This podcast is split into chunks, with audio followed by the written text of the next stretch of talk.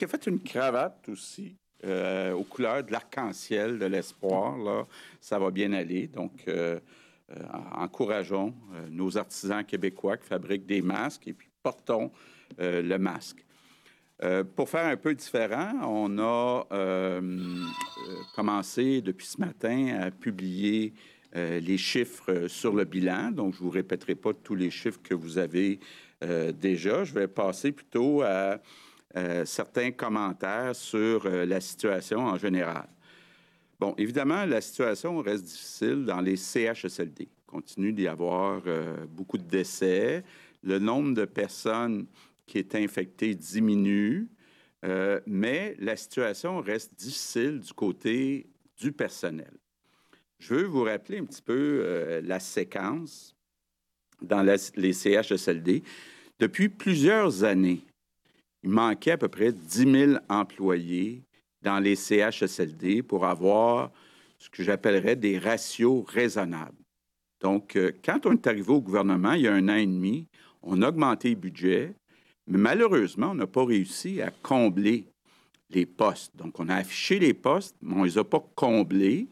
Notre objectif, c'était éventuellement, euh, durant la négociation de la convention collective, qui commence, qui a commencé dans le fond, même si ce n'est pas signé, le 1er avril 2020, de rehausser de façon importante le salaire, entre autres, des préposés aux bénéficiaires pour être capable justement de combler ces 10 euh, 000 postes. Et puis, euh, bon, je l'ai déjà dit, je le répète, s'il y a une erreur euh, qu'on a faite durant cette année et demie, c'est qu'on aurait dû, en même temps qu'on a augmenté les budgets des CHSLD, aurait fallu aussi augmenter les salaires des préposés aux bénéficiaires pour que les budgets soient dépensés, parce qu'on s'est retrouvé dans une drôle de situation où il y a des centaines de millions de dollars qui avaient été prévus au budget qui n'ont jamais été euh, dépensés parce qu'on n'arrivait pas à recruter euh, les euh, préposés aux bénéficiaires en particulier.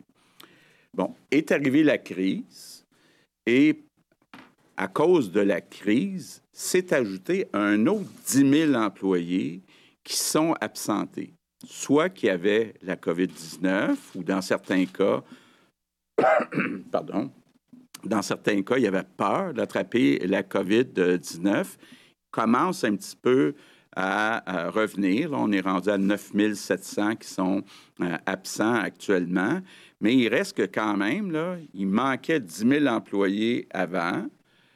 Euh, on essayait de combler les postes, là, surtout avec des temps partiels ce qui explique pourquoi on a la moitié des employés qui sont à temps partiel.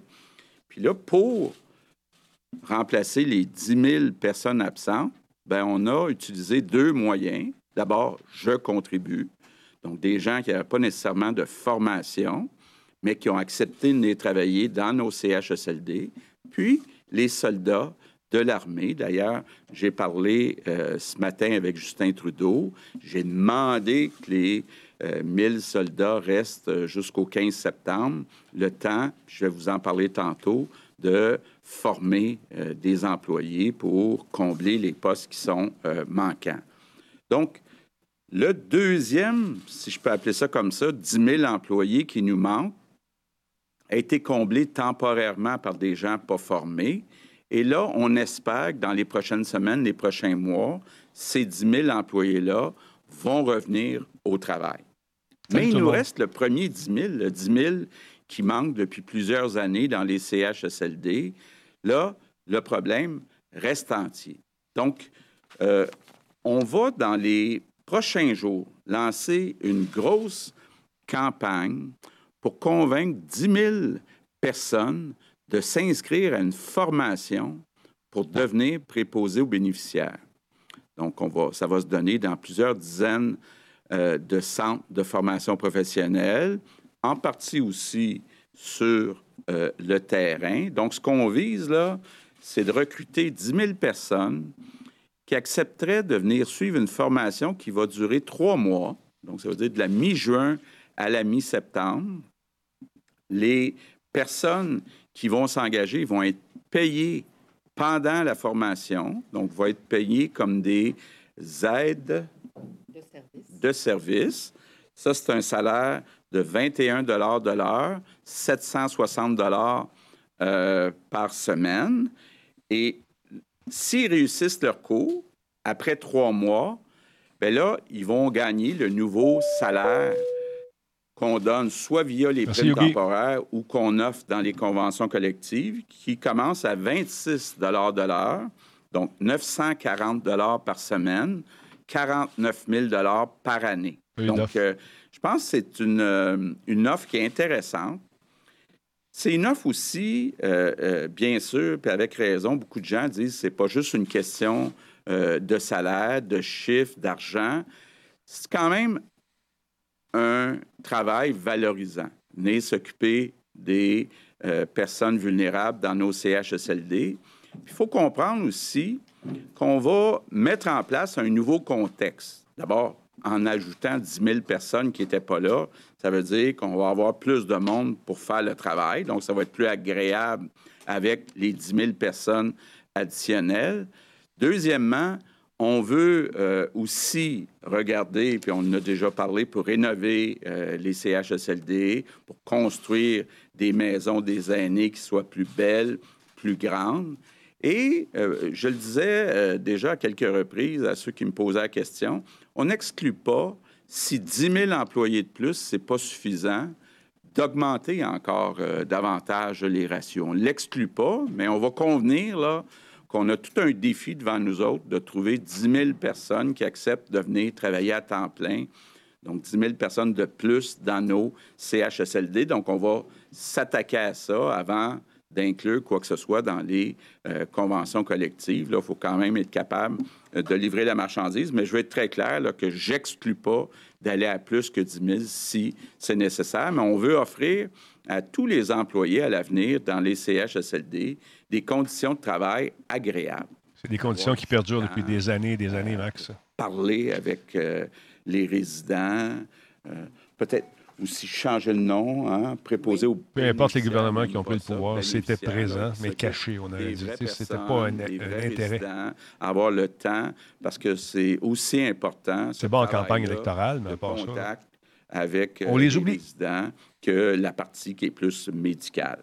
Donc, euh, euh tout TVM. Le monde, TVM. Dans les prochains jours, on va vous donner euh, les adresses, là des, 40, 50 centres de formation professionnelle qui vont accepter euh, des applications. Ça va commencer donc autour de la mi-juin jusqu'à la mi-septembre. Donc, euh, euh, mais quand même, une belle expérience.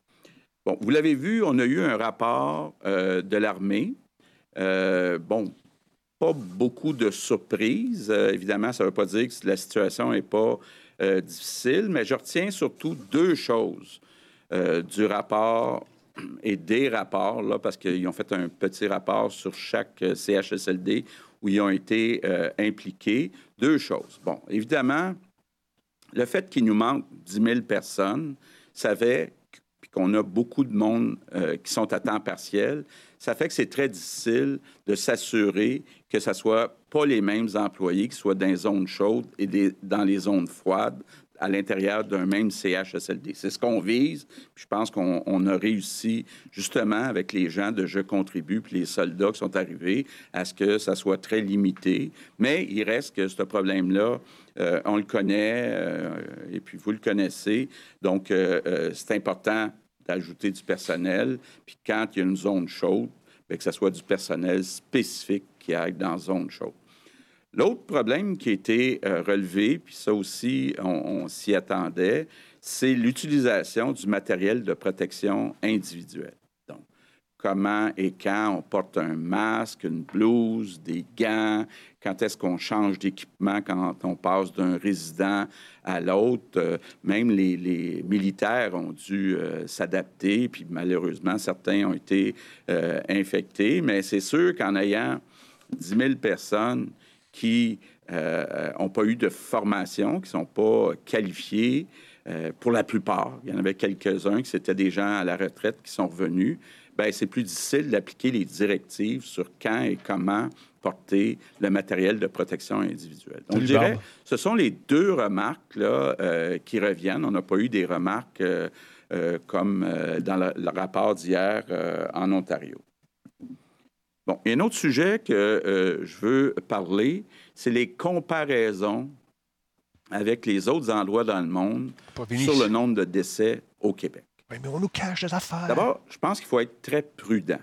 Euh, on l'a vu, puis le docteur Arruda a fait la démonstration. Au Québec, toutes les personnes qui sont décédées de la COVID-19 ont été déclarées parce que quand on regarde le surplus de décès par rapport à la même période l'année passée, on voit que c'est à peu près le même chiffre.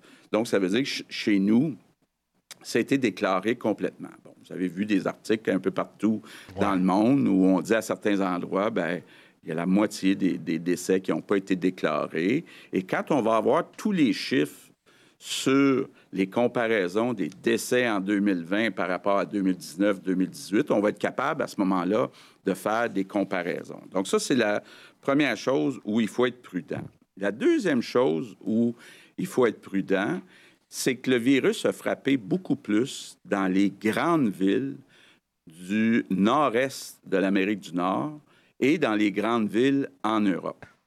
Puis quand on regarde les grandes villes du nord-est nord-américain et la plupart des grandes villes en Europe, on a un nombre de décès par million d'habitants qui est comparable au Québec, même dans certains cas, pire qu'au Québec. Donc, je parle entre autres de villes comme New York, Boston, Chicago, Détroit, Philadelphie, Washington, D.C., Londres, Paris, Madrid. Si vous allez voir les chiffres dans ces villes-là, c'est tout comparable ou pire à ce qu'on a vécu à Montréal. Il y a une exception. Une exception, euh, c'est Toronto.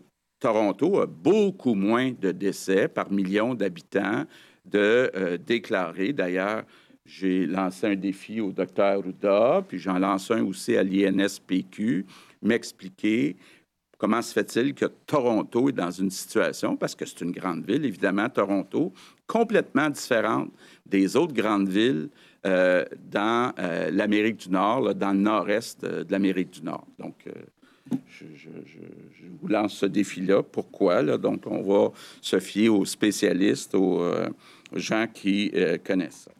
Tarnac, qui répond à, des questions indirectement ou à des articles. Euh, c'est les personnes de Je contribue puis les militaires.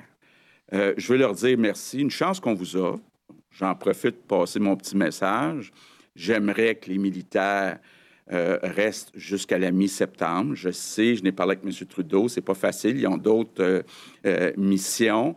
Mais je peux vous dire que tous les commentaires qu'on a eus sur les militaires, c'est qu'il y a eu une collaboration exceptionnelle entre le personnel de la santé et les militaires dans les CHSLD. Donc, on aimerait bien ça les garder jusqu'à la mi-septembre, le temps que les personnes qu'on va former cet été soient disponibles pour les remplacer. Bon.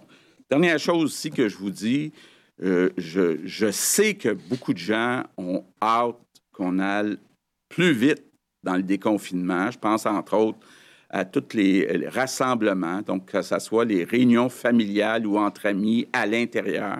On a permis de le faire à l'extérieur. Je sais qu'il y a des gens qui se disent quand est-ce qu'on va pouvoir se revoir euh, à 5 à 10 entre amis? Euh, je sais aussi que dans le monde artistique, euh, il y a des gens qui ont hâte qu'on annonce une date pour les spectacles, quitte à ce qu'il y ait un tiers ou un demi des, spectateurs. Je vous dis tout de suite, ça ne sera pas demain matin.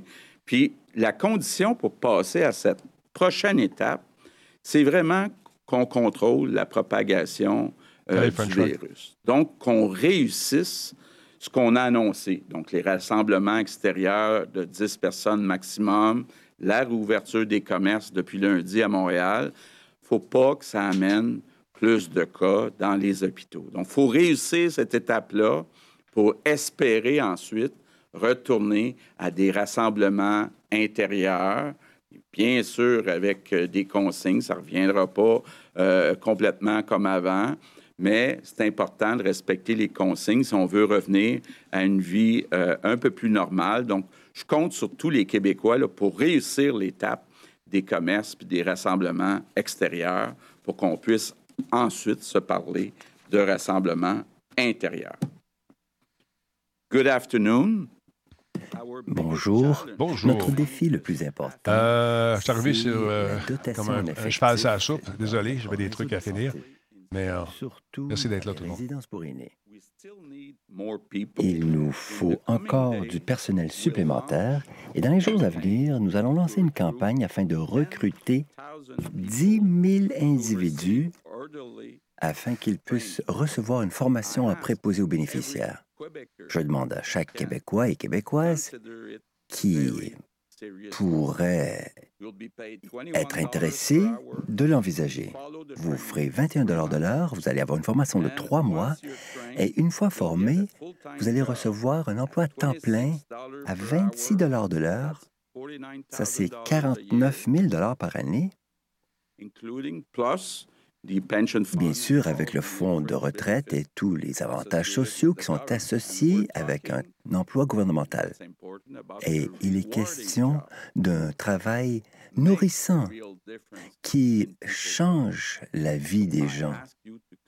Donc, je vous invite à... ceci, moi, je pense qu'il vous inclut dans les euh, services euh, essentiels de base, euh, comme les, un infirmier, une infirmière. Je pense que vous êtes inclus là-dedans, lorsqu'il remercie ces, ces combattants des, premières lignes. Je ne pense pas qu'on vous oublie. Euh, en tout cas, moi, je ne vous oublie pas. Si nous suivons les consignes sanitaires de la santé publique, il faut se rappeler la distance, il faut porter un masque et je compte sur vous tous et toutes et merci. Merci, Monsieur le Premier ministre. Alors, pour la période des questions en français, nous allons débuter aujourd'hui avec Marco Belair, Cyrino Le Devoir. Oui, bonjour euh, à vous tous. Monsieur le Premier ministre, comment décrivez-vous l'utilité du rapport des Forces armées canadiennes pour votre gouvernement, mais également pour le gouvernement fédéral, à qui j'imagine il était d'abord destiné? Puis, est-ce que les Forces armées canadiennes ont outrepassé leur mandat en amassant des informations et en faisant rapport euh, au gouvernement fédéral? Bien, je pense que c'est dans l'habitude de, l'armée canadienne, quand ils ont un mandat, que ce soit pour des inondations ou quoi que ce soit, qu'il y ait un rapport à la fin. Bon, on n'est pas à la fin, mais en tout cas, moi, je l'espère qu'on n'est pas à la fin, puis c'est ce que j'ai bien dit à quelques reprises. Au moins trois, quatre fois ce matin Justin Trudeau. Euh, Bien, on aurait pu apprendre des choses. Euh, ce que j'ai vu hier, c'est que Doug Ford a appris des choses avec euh, ces rapports-là. Bon, nous, ce qu'on apprend, c'est qu'il manque de personnel que parce que le personnel n'est pas formé, ils ont de la difficulté avec euh, l'équipement individuel. Donc, moi, je n'ai pas vraiment appris quelque chose dans ces rapports-là. C'est une façon de faire de l'armée canadienne.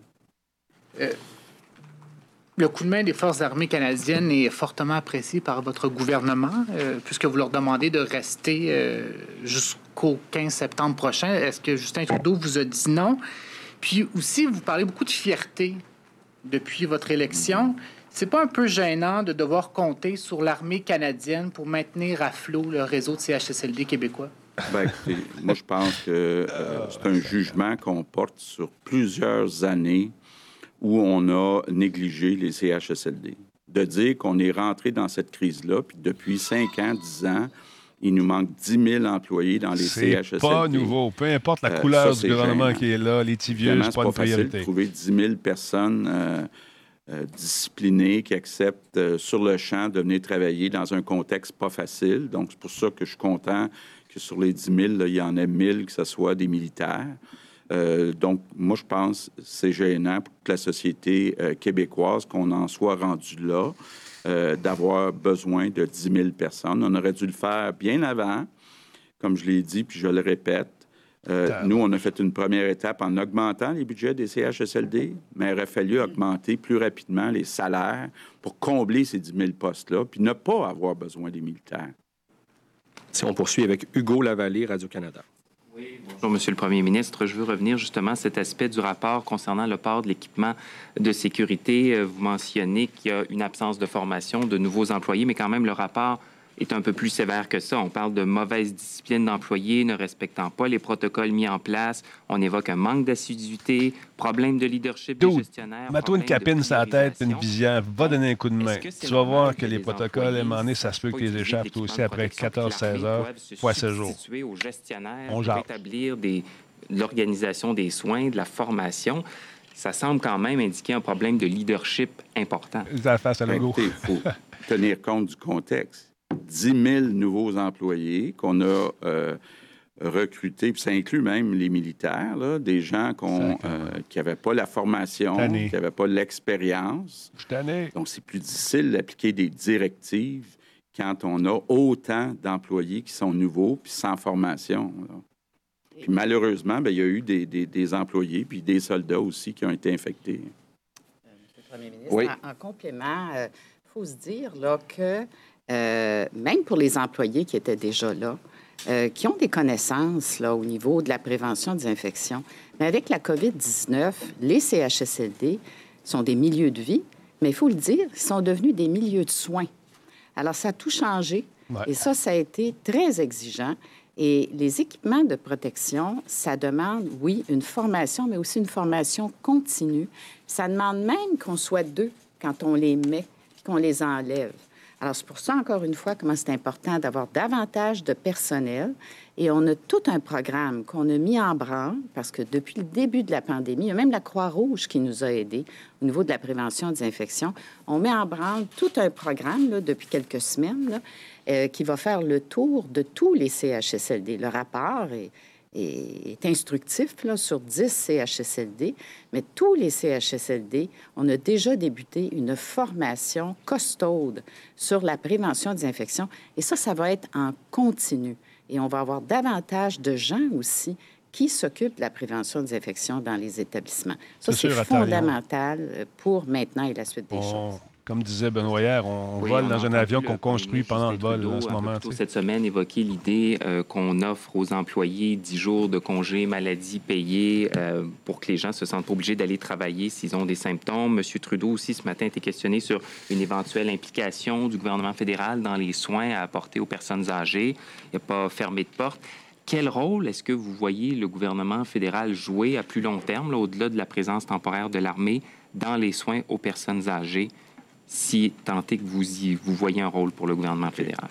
Ben, j'ai dit à Justin Trudeau ce matin, d'abord, concernant les congés de maladie, qu'il y a une réaction très négative du côté des entreprises. Bon, évidemment, euh, il y a une question là, où c'est pas clair qui va payer, mais il y a aussi une question d'organisation du travail. Je veux dire une chose, que le rapport a été pris très au sérieux. Ils sont dans une situation euh, difficile. Je comprends l'objectif. L'objectif, c'est de s'assurer qu'un employé qui a des symptômes ben, ne se sentent pas obligés d'aller au travail pour gagner sa paye. Donc, je comprends l'objectif, mais euh, on va sûrement en débattre. C'est ce que M. Trudeau me dit euh, demain soir, euh, jeudi soir, donc à notre rencontre. Pour ce qui est du financement des soins de longue durée, ben, je l'ai dit à plusieurs reprises à M. Trudeau, moi, ce que je lui suggère, c'est d'augmenter les transferts fédéraux en santé. Je le rappelle, quand euh, euh, quand on a commencé, c'était 50% du financement des coûts de la santé qui venait du fédéral. On est rendu à 23 seulement des coûts de la santé qui viennent du fédéral. Donc, c'est un fardeau très lourd sur les budgets des provinces parce que les euh, budgets en santé ont augmenté plus rapidement que l'inflation, à peu près dans toutes les provinces depuis les dix dernières années. Donc, euh, c'est malheureux, là. Puis en plus, on veut couper de 5 à 3 la croissance, alors qu'avec le vieillissement, avec les nouveaux médicaments, les nouvelles technologies, il y a une augmentation pour garder les mêmes services d'au moins 5% Donc, on fait des pressions importantes, tous les premiers ministres de toutes les provinces, pour que si vraiment le gouvernement euh, fédéral puis M. Trudeau veulent aider au financement des soins de longue durée, mais qui augmentent les transferts fédéraux en santé aux provinces. D'Olivier Bossé, Le Soleil. Euh, vous dites euh, le, plan de formation de, trois mois, vous cherchez 10 000 personnes. c'est fantastique. Ça a tout pris pour en trouver 10 000 ça ne pourra pas être ces 10 000-là parce que ces 10 000-là vont déjà être au travail. Où est-ce que vous allez pêcher ces, personnes-là? Ça pourrait en partie être... Euh, euh, en tout cas, il y a une partie qui pourrait être dans les 10 000. Nous, on est inquiet un peu là, que ces gens-là quittent trop vite parce qu'il y en a qui avaient un autre emploi. Bon, il y en a qui ont perdu euh, leur autre emploi. Mais ça va faire partie des personnes à qui on va offrir de dire on va vous payer pendant votre formation pendant trois mois. Il y a une partie, là, on est en train, avec Jean-François Robert, de regarder quel pourcentage va être fait dans euh, les centres de formation professionnelle, puis quelle partie va être faite dans les CHSLD. Donc, euh, ça, pourrait en partie être ces personnes-là. Mais effectivement, c'est un énorme défi. Là. Je demander à mes gens de mettre en place une grosse campagne euh, de promotion. je pense que de dire aussi, on vous donne 760 dollars par semaine pendant les trois mois de la formation, puis ensuite 940 dollars par semaine pour commencer. Ça, c'est le bas de, l'échelle, donc 49 000 par année. Euh, je, pense que c'est une bonne proposition. Euh, maintenant, notre défi aussi, c'est d'améliorer l'image des CHSLD. De dire, avec les 10 000 personnes de plus, ben le travail va être plus agréable. Puis on reconnaît qu'il y a des... Euh, CHSLD qui sont vétustes, euh, qui euh, doivent être embellis, euh, remplacés par des maisons des aînés dans certains cas, rénovés de façon importante dans d'autres cas. Donc, c'est ça le défi qu'on a, effectivement, de recruter dans un contexte qui n'est pas facile. vous venez de recevoir le rapport de l'armée. La protectrice du citoyen a dit qu'elle ferait enquête. pour vous, est-ce que c'est une bonne nouvelle et est-ce que c'est suffisant? Ben, euh, c'est la question qu'on se pose. Effectivement, on avait déjà dit, j'avais déjà dit que j'étais ouvert à euh, une commission d'enquête ou en tout cas une forme euh, d'enquête sur ce qui s'est passé dans les CHSLD. Est-ce que c'est suffisant ce qui va être fait? bon, il reste aussi que les problèmes, on les connaît. C'est d'abord les 10 000 employés qui nous manquent.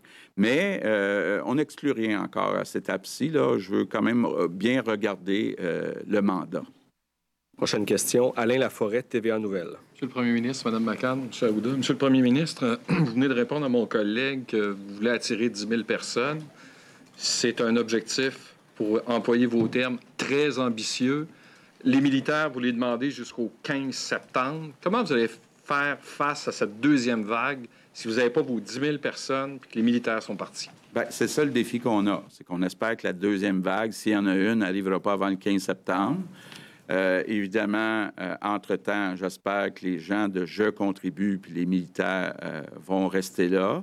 Et on espère aussi que les 9 700 employés qui sont absents, bien, qu'ils reviennent le plus rapidement possible au travail. Donc, c'est là-dessus comptable, là, effectivement. Pas évident. la, la, deuxième vague, éventuellement.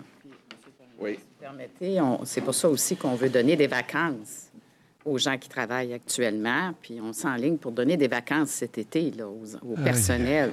Donc, on vise un deux semaines de vacances là, euh, pour tout le monde. Là. Alors, ça, ça va être important pour que les gens soient plus reposés pour revenir à l'automne pour nous aider. Concernant la climatisation, euh, il y a quelqu'un qui a lancé un signal d'alerte au bureau de votre ministre responsable des aînés. Euh, cette personne-là nous a confirmé encore aujourd'hui qu'il y avait un conseiller politique qui lui avait dit même si on installe la climatisation, les gens vont toujours chialer. Bon, ce n'est pas une réponse qui est acceptable, mais ce que je vous dirais quand même, ah, D'abord, la majorité oh, des CHSLD puis des résidences n'ont aucun cas de COVID. Puis dans toutes ces résidences-là, il y a une aire commune qui est climatisée ou avec euh, un lieu de fraîcheur. C'est ce qui était prévu avant la COVID, qu'on puisse au moins les journées de canicule amener durant le jour ah, les patients dans cette euh, zone-là. Maintenant, les indications ou les fournisseurs qui se proposaient pour aller faire des installations en plein milieu de la crise il y a un mois, ben, il y avait deux bonnes raisons de ne pas l'accepter. Première raison, c'est qu'on veut pas faire rentrer, on voulait pas faire rentrer le virus, donc c'était pas le temps de rentrer du monde pour venir faire des installations.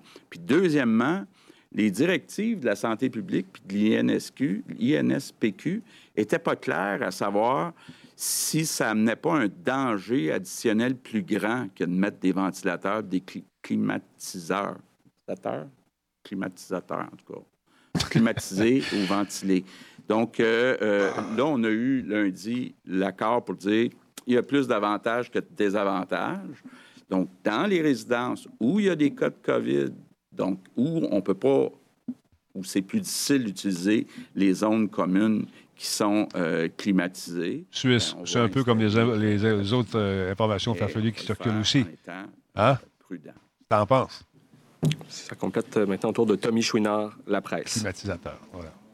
Monsieur le Premier ministre, je vais revenir sur le rapport de l'armée. sur comment se fait-il qu'on se retrouve encore dans certains CHSLD à avoir une quantité insuffisante de matériel de protection?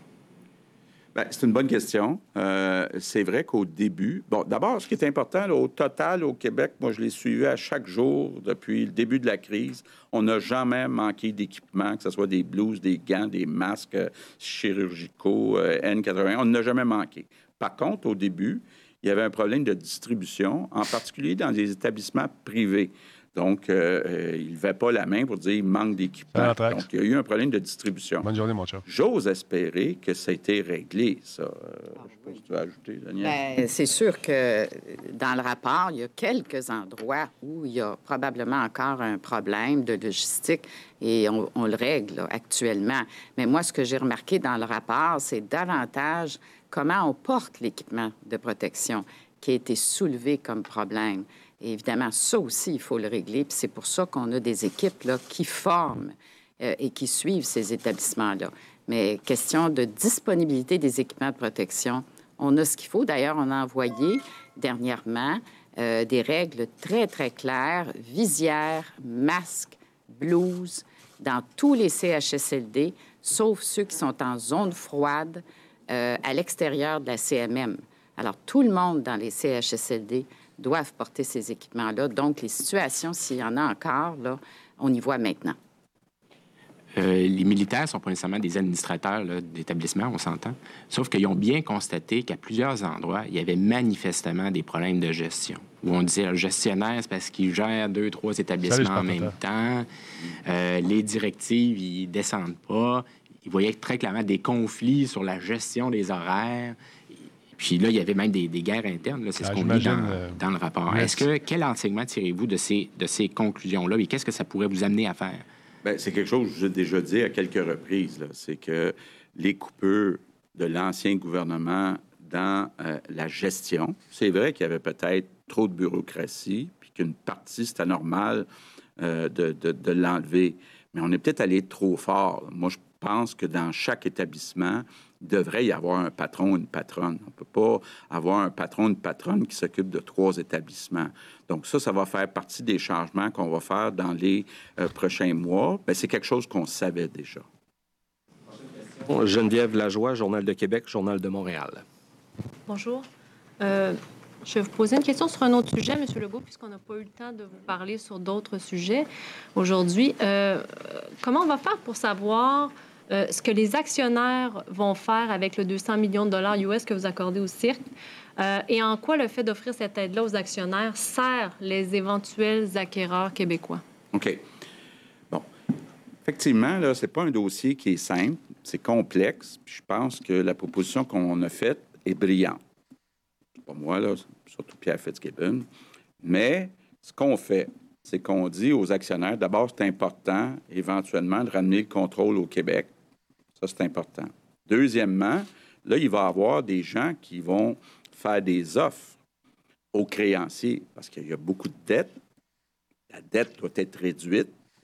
Puis, ça sera aux créanciers de décider quelle offre qu'ils prennent. Est-ce qu'ils prennent la nôtre ou prennent l'offre de d'autres personnes qui vont sûrement euh, faire une proposition? Bon, nous, on voulait s'assurer de deux choses. D'abord, qu'on ramène euh, le contrôle qu'on garde le siège social au Québec, qu'on s'assure aussi de privilégier euh, la remise en place des 1500 euh, euh, emplois qui étaient là avant la crise. Et on voulait s'assurer aussi que notre montant soit protégé. Donc, c'est important là, de savoir que c'est un prêt avec intérêt qui est fait, puis là, on ne peut pas rentrer trop dans le détail, mais d'une façon avec les actionnaires où notre argent est protégé. C'est un prêt, ce pas une subvention de 200 millions. Maintenant, si c'est nous qui gagnons l'offre, ben, on va pouvoir discuter M. Pellado, M. la Liberté, euh, tous les Québécois qui pourront être intéressés à l'acheter, ben Investissement Québec aura comme une proposition qui fait qu'on a une option pour prendre le contrôle euh, du cirque euh, basée sur les bénéfices des prochaines années. Donc, ça veut dire, techniquement, si les bénéfices sont élevés, on va payer plus cher. Si les bénéfices ne sont pas élevés, on va payer moins cher. Donc, je pense que c'est une belle entente qui va pouvoir être cédée à un groupe québécois éventuellement. Mais là, on donne la chance aux actionnaires pendant quelques années de nous démontrer qu'ils sont capables de ramener la rentabilité au cirque, puis le montant qu'ils recevraient dans le cadre de l'option d'achat ben, serait proportionnel à leur succès. Donc, je pense que c'est gagnant-gagnant. On leur donne quelques années pour réussir. S'ils réussissent, ils vont avoir un bon prix. S'ils ne réussissent pas, ils n'auront pas un bon prix, mais nous autres, on va avoir un bon deal. Et on va ramener le contrôle québécois. Mais je ne peux pas aller plus loin que ça. Euh, la question s'adresse à M. Arruda. Euh, est-ce que lorsque vous donnez une autorisation de déconfinement d'un secteur en particulier, est-ce que l'annonce en est faite automatiquement? C'est-à-dire, est-ce que vous laissez le champ libre au gouvernement pour décider du moment des annonces de déconfinement? Les, les, annonces de déconfinement sont connu, discutées euh, le matin, euh, même euh, ou validées le soir là, pour une annonce le lendemain matin, là, s'il n'y a pas de, de, grand délai dans ma compréhension. Là. Si je, je, me souviens bien, là. des fois, les déconfinements vont se faire aussi par ordre de communiqué, pas nécessairement annoncé ici. Là. C'est des situations particulières. Des fois, elles vont se faire aussi avec le directeur de santé publique. Mais si vous me permettez, est-ce que ça répond à votre question? Oui, mais donnez-moi un exemple avec le camping, par exemple. Ça a été décidé quand? Puis ça, il y a une annonce ah, aujourd'hui. Les décisions, euh, je veux dire, très honnêtement, les décisions finales, parce qu'il faut attacher les dernières ficelles pour être bien au clair, avoir les, instruments pour guider les, secteurs qui s'ouvrent. Parce que quand on fait un déconfinement, il faut avoir euh, des guides qui sont préparés en lien avec les SNESP, etc. Mais ça se décide euh, comme hier soir, puis ça peut être annoncé dans le courant de l'après-midi. Des fois, c'est pas au point de presse ici, ça peut être par le ministre sectoriel que c'est annoncé. Puis peut-être pour être encore plus clair, je sais que c'est mes affaires claires, disons que lundi, on euh, s'entend pour que dans une semaine, on réouvre les campings. Ben, Il a dit Si on l'annonce lundi, c'est dans sept jours. Si on l'annonce aujourd'hui, c'est dans cinq jours.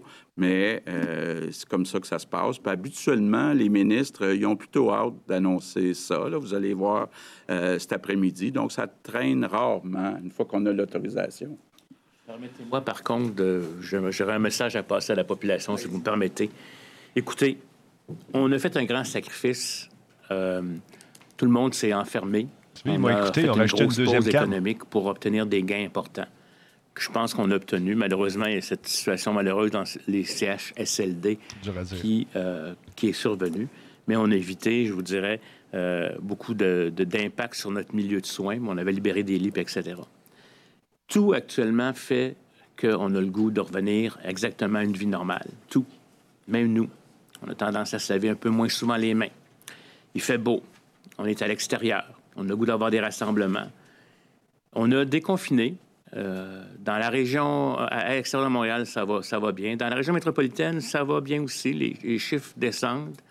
Par contre, tout est très fragile. Quand je dis très fragile, c'est très fragile.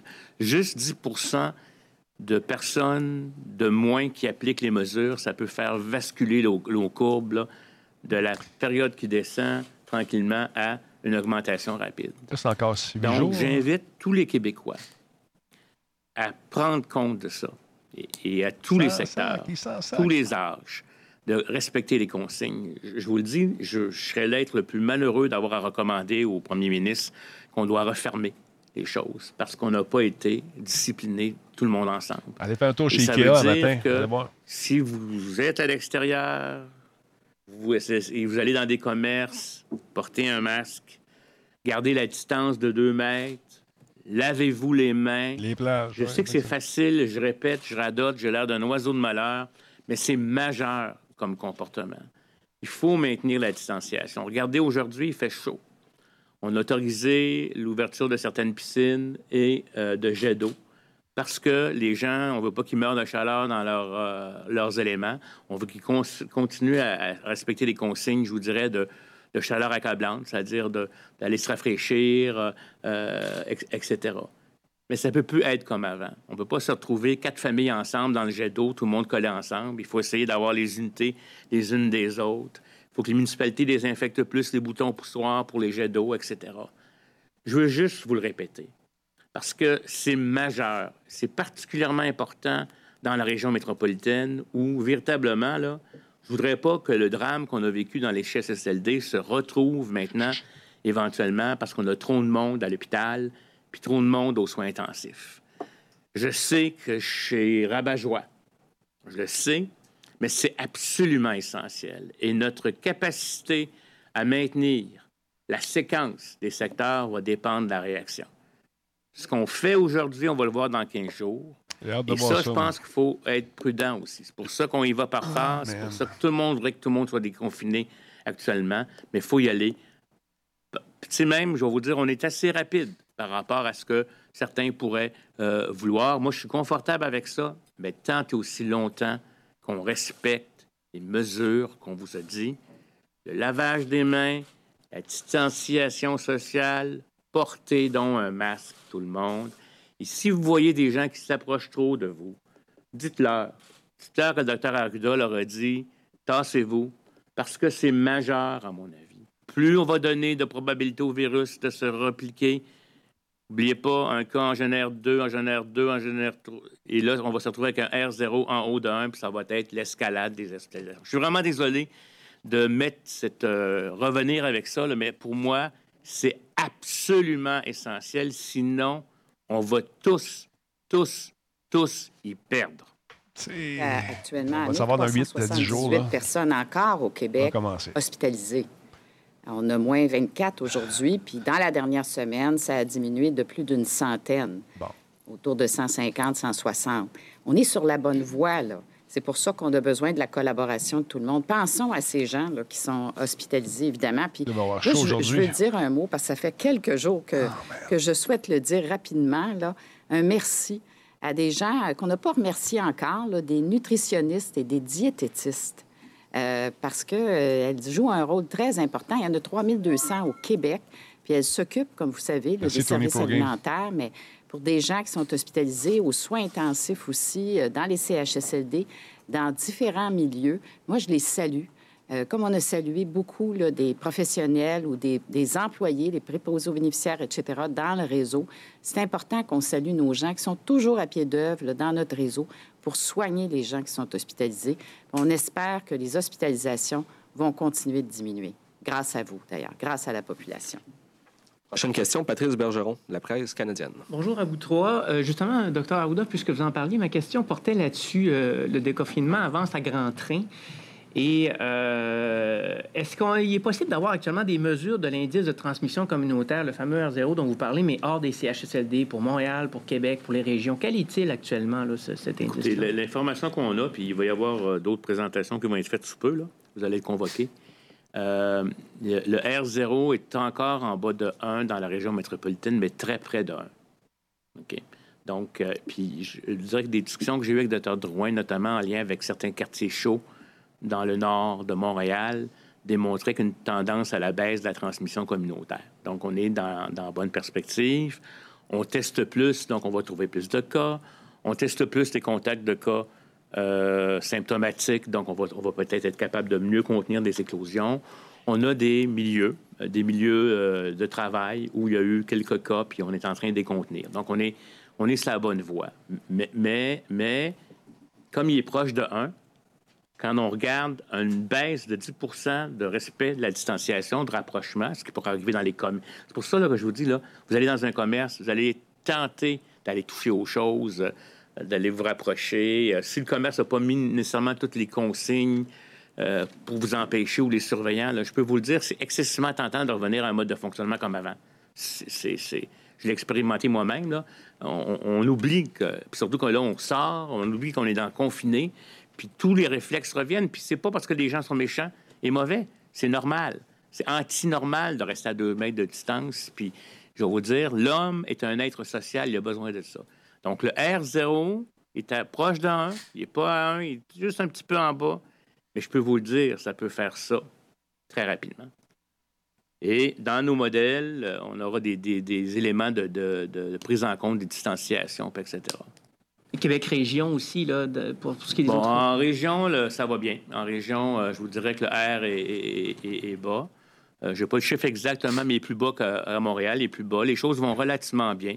Puis je vais vous dire, aller bien, ça veut dire pas qu'il n'y a pas de cas, pas de transmission. Il y a des CHSLD à Québec qui ont, eu des infections, mais la situation est sous contrôle. La transmission communautaire, elle est, elle, est euh, adéquate. Ça peut arriver à un moment donné dans une entreprise qui a une petite éclosion, mais on la contient. Ça, on est dans un mode adéquat.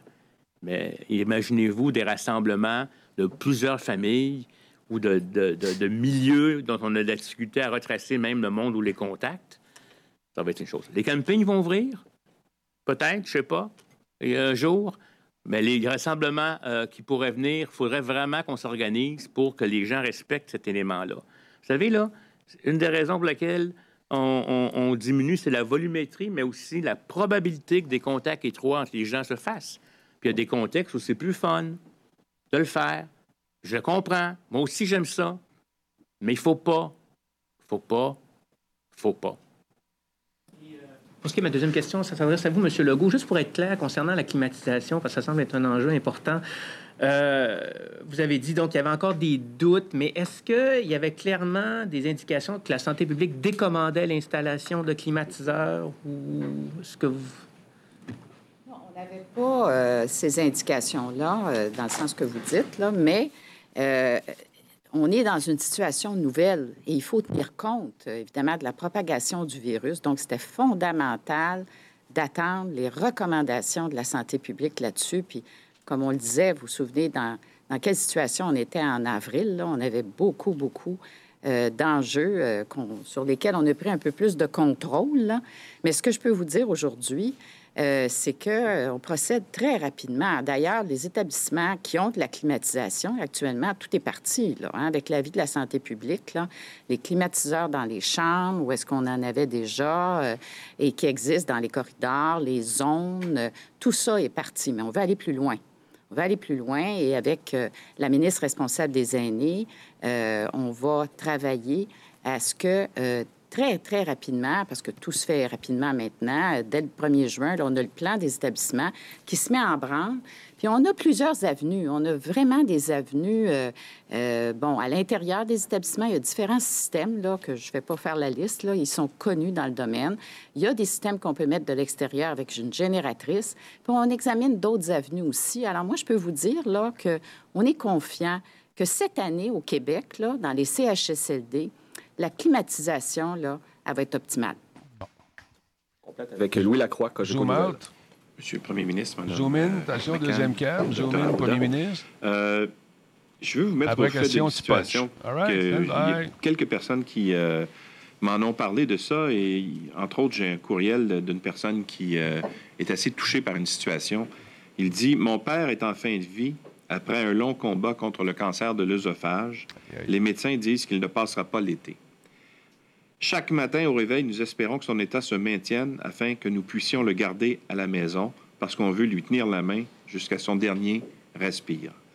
En fait, ce qu'elle dit, cette personne-là, c'est que ils veulent le garder à la maison le plus longtemps possible parce que si cette personne-là va en maison de fin de vie, ben, elle ne pourra plus voir ses proches. Elle va mourir à toutes fins utiles euh, sans avoir le contact privilégié qu'elle voudrait avoir. on dit les règles sont claires dans les maisons de fin de vie, pas plus d'une personne à la fois pour un maximum de trois personnes par malade. À tous les jours, le cœur me sert à entendre les centres d'achat et les salons de coiffure qui ouvrent, les camps de jour qui reprennent, le déconfinement qui va bon train. Qu'en est-il des maisons de fin de vie? En fait, ce qu'ils demandent, c'est ce qui est possible de desserrer un peu les règles pour que ces gens-là puissent avoir le contact avec leurs proches comme vous savez, euh, puis effectivement, euh, c'est des situations, écoutez, on doit vraiment faire preuve d'une grande, grande empathie, là, je vais dire tout de suite, là, parce que c'est vraiment pas facile. Mais euh, on a déjà euh, allégé, je vais dire comme ça, les règles, parce qu'au départ, c'était pas ça, vous vous souvenez. Là, je pense qu'on on ouvrait la porte à une personne seulement. Et même à la toute, toute fin, quand la personne n'était pas consciente, là, c'était pas, c'était pas indiqué. Alors, on a tout changé ça. Mais moi, je vais vous dire, là, plus longtemps la personne peut demeurer à domicile, mieux c'est. Et euh, d'ailleurs, euh, euh, on veut offrir le plus de services possible justement pour que les personnes restent à domicile jusqu'à la fin de leur vie. Et, évidemment, si on peut avoir l'information sur cette situation-là, on va voir ce qu'on peut faire. Parce que les soins à domicile jusqu'à la fin de vie, c'est ce qu'on vise au Québec. c'est la meilleure place avec ses proches pour, euh, pour euh, décéder. Alors, euh, moi, je dirais que la première option, c'est ça. Si la famille, d'ailleurs, elle semble prête là, à continuer à domicile, mais la maison de soins de fin de vie, on pourrait voir cette situation-là en particulier et peut-être voir avec la santé publique parce que, vous savez, on, a évolué beaucoup. Hein? Comme je vous disais au départ, là, les visites, c'est très, très, très limité. Et là, on a ouvert un peu plus euh, euh, graduellement. Bon, est-ce qu'on a besoin de faire un autre tour de roue? Moi, je suis ouverte à ça avec la santé publique, certainement, mais aussi l'option euh, des soins à domicile avec les soins appropriés pour que la personne reste avec ses proches. Ça, c'est aussi l'autre option. Question en français. Oui, allez-y. Euh, regardez ça, Madame la ministre, parce que je suis. Mes deux parents sont décédés. Mais je peux vous dire que je reçois des courriels aussi de cette nature-là, puis ça me fend le cœur à chaque fois, parce que je suis pas sûr que je tolérais moi-même la situation. Euh, je, m'imagine euh, peut-être pas compliant. donc, on va essayer de voir, compte tenu du contexte des confinements, à, à, permettre aux gens aussi de ne pas attendre non plus seulement à la fin, à la fin, à la fin, quand les gens ne, ne sont plus conscients. Puis c'est sûr que si on peut offrir plus de services à domicile, puis dans un contexte où la famille peut le faire, parce que c'est pas toujours le cas non plus, puis des fois la famille préfère que ce soit en soutien palliatif, on va regarder ça pour améliorer la situation. Dans l'âge, dans trois. Euh, non, je m'excuse, M. Lacroix, en sous-question ma question s'adresse à Mme McCann euh, parce qu'on parle beaucoup de la deuxième vague qui, euh, qui s'en vient, euh, possiblement à l'automne. Ça semble pas faire de doute qu'il pourrait y avoir une recrudescence de cas, en tout cas, à la fin de, de l'été. vous en êtes où dans les plans pour vous préparer à cette deuxième vague? Parce qu'on comprend que la première vague est arrivée un peu sans crier gare, mais là on sait là, que ça va probablement arriver. Alors, quels sont les effectifs que vous avez en place?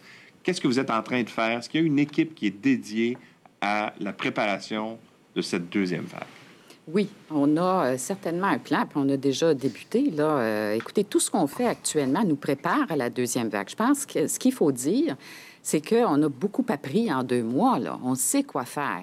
Mais là, il faut le faire. Et on a débuté, dès le début de la pandémie, à faire des gestes euh, pour préparer euh, notre réseau, hein, pour l'améliorer, la première chose, c'est d'avoir le personnel. C'est la grande priorité. Comme le premier ministre le disait, il faut embaucher nos 10 000 personnes. Il faut aussi qu'on donne des vacances. Et comme je le dis, deux semaines de vacances à tous nos, tout, nos notre personnel pour qu'il soit plus reposé. Et euh, également, toutes les formations euh, pour les équipements de protection, le port des équipements de protection pour la prévention des infections, les zones froides, les zones chaudes, avec le personnel requis. On va être en bien meilleure position cet automne. Je vous dirais que plus les jours avancent, mieux on est en, on est en meilleure position à chaque jour. Alors, c'est comme ça qu'on se prépare. évidemment, je n'ai pas le temps de vous dire tout ce qu'on fait dans le réseau euh, qui nous prépare pour la deuxième vague. Euh, notamment au niveau de notre première ligne des cliniques médicales. Je vous en parlerai à un moment donné. Euh, je pense qu'on on est en train de mettre sur pied euh, une façon de faire au niveau de l'accès en première ligne qui va faire en sorte que les gens, d'ailleurs on le voit déjà, vont moins à l'urgence ambulatoire. Ils appellent leur médecin. Ça, ça aide beaucoup. Notre secteur hospitalier, on a prévu le nombre de lits nécessaires pour une deuxième vague normal, on va le dire comme ça, parce qu'on ne peut pas prévoir la hauteur. Euh, on a prévu le nombre de lits euh, dans le secteur hospitalier. On est en train de reprendre les chirurgies électives, là. Et là aussi, notre plan se déroule. Mais évidemment, on le dit toujours et je le dis encore, on compte sur la population qui suit les consignes que vous connaissez, le 2 mètres, etc. C'est ça qui va faire qu'on aura une deuxième vague moins importante euh, au niveau de, de l'automne. Et on prépare déjà l'opération de vaccination contre l'influenza également. Merci. So time now for questions in English. dans 3, 2, 1. Bonjour à vous tous.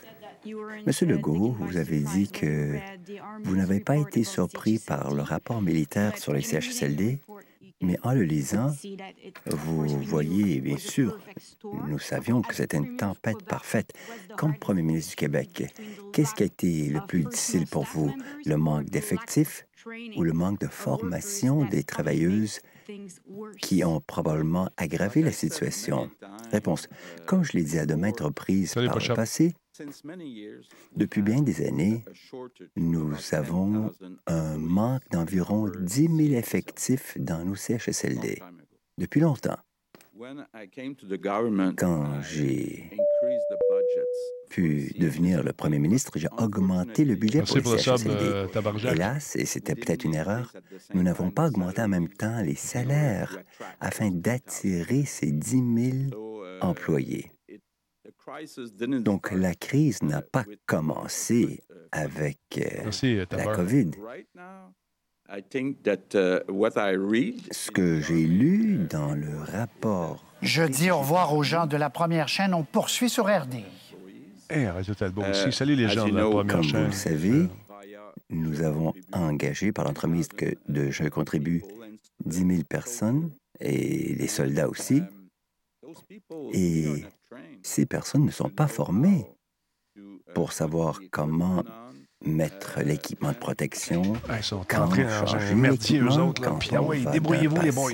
Un autre. Voici le petit cours qui a duré 10 Donc, minutes. même les gens de l'armée, certains ont été infectés, car ils ont fait des erreurs de manipulation de l'équipement de protection. Par conséquent, nous savons que le manque d'effectifs n'aide en rien dans la situation. Et le rapport le mentionne à plusieurs reprises, à savoir de s'assurer que les mêmes personnes ne passent pas de zone froide à zone chaude. Mais bien sûr, quand vous êtes en manque d'effectifs dans chaque CHSLD, vous ne pouvez pas demander aux gens de rester dans une seule zone. Donc la situation s'améliore, mais c'est encore très difficile. Alors, bien sûr, c'était comme une tempête parfaite, comme vous l'avez dit, car nous avions 10 000 personnes qui manquaient à l'appel dès le début. Donc, ça partait mal. En plus, certains employés ont été infectés et un autre 10 000 qui sont absents. Donc, c'est vraiment difficile. C'est pourquoi j'ai demandé à M. Trudeau ce matin si nous pouvions euh, garder les effectifs militaires jusqu'au 15 septembre. Nous essayons d'avoir 10 000 personnes qui accepteraient d'être payées pour être formées dans les trois prochains mois et commencer à travailler dès septembre à temps plein ces personnes seraient payées 760 dollars par semaine pendant la formation et 940 par semaine après s'ils réussissent leur formation. Question. En parlant de M. Trudeau, il veut soulever la question des résidences pour aînés. Le fédéral veut aider. De votre côté, vous dites de l'argent. C'est tout, rien de plus. Mais vous n'êtes pas en mesure de juste demander de, l'argent. Réponse. Nous avons une position unanime, tous les premiers ministres provinciaux. Nous ne sommes pas contents devant le fait que le gouvernement fédéral finançait la santé à 50 par le passé. Et maintenant, ils sont rendus à 20, entre 20 et 25 selon la province. Au Québec, c'est 23 Donc, ce que nous disons, c'est que nous savons qu'à chaque année, les dépenses pour maintenir les mêmes services augmentent par plus que le taux de l'inflation. Et maintenant, En plus d'être à 23% du financement total, M. Trudeau voulait réduire de 5% l'augmentation à 3% d'augmentation par année. Par conséquent, nous tous, comme premiers ministres provinciaux, nous disons à M. Trudeau, si vous voulez vraiment nous aider pour euh, les résidences à long terme, augmentez vos transferts de la santé à toutes les provinces. Ensuite, nous serons en mesure d'embaucher, de, de mieux payer, d'avoir plus d'effectifs dans nos résidences pour aînés. Et les CHSLD et tous les provinces disent la même chose. Question. C'est vraiment Monsieur Arruda, vous, avez parlé du R0, c'est tout près de 1 à Montréal. Et pourtant, vous dites également que 10% de personnes qui ne respecteraient pas les consignes pourraient tout faire basculer. Réponse exacte. Question. Vous avez eu des modélisations de projection de l'évolution du virus. Pourriez-vous nous dire, s'il vous plaît, est-ce que vos modèles tiennent toujours pour le mois de juin à Montréal et dans la province dans son ensemble, étant donné ce que vous venez de dire? Est-ce que vos modèles sont toujours fiables? Réponse. Vous écoutez, les modèles restent des modèles. Ce sont des limites de la qualité des données. Il n'y a pas de données parfaites. Et même les gens qui connaissent les statistiques, les scénarios évoluent et changent. Mais nous sommes encore en mesure de suivre la courbe si nous respectons la distance, malgré le déconfinement. Cela veut dire on ne retourne pas à la vie antérieure. Vous lavez les mains, vous maintenez le 2 mètres au maximum, surtout avec les autres familles. Vous vous servez d'un masque quand vous vous rendez dans les magasins, car là, vous aurez le réflexe normal de ce que vous faisiez avant. Être à côté de quelqu'un pour aller chercher cette paire de pantalons ou cette poire. Donc, sans masque, cela complique la chose. Donc, euh, nous n'aurons pas d'éclosion communautaire si on respecte les consignes. Et le R0 pourra augmenter. Et quand le R0 augmente, cela veut dire que chaque cas, en fait, R0 tout près de 1 ou 1, c'est une personne infecte une seule autre. Mais si on a plus de communication et pas de distanciation, une personne peut infecter deux personnes. Les deux autres, ces deux autres, ça fait quatre, ça fait huit. Et là, il y a la courbe exponentielle. Quoi? Une explosion de cas. Donc, même si ce sont des jeunes personnes, où il y a encore des, des aînés qui n'ont pas encore été malades, ils peuvent tomber malades. Et on l'a vu dans les CHSLD. Et ça a fait déborder trop facilement le système de santé.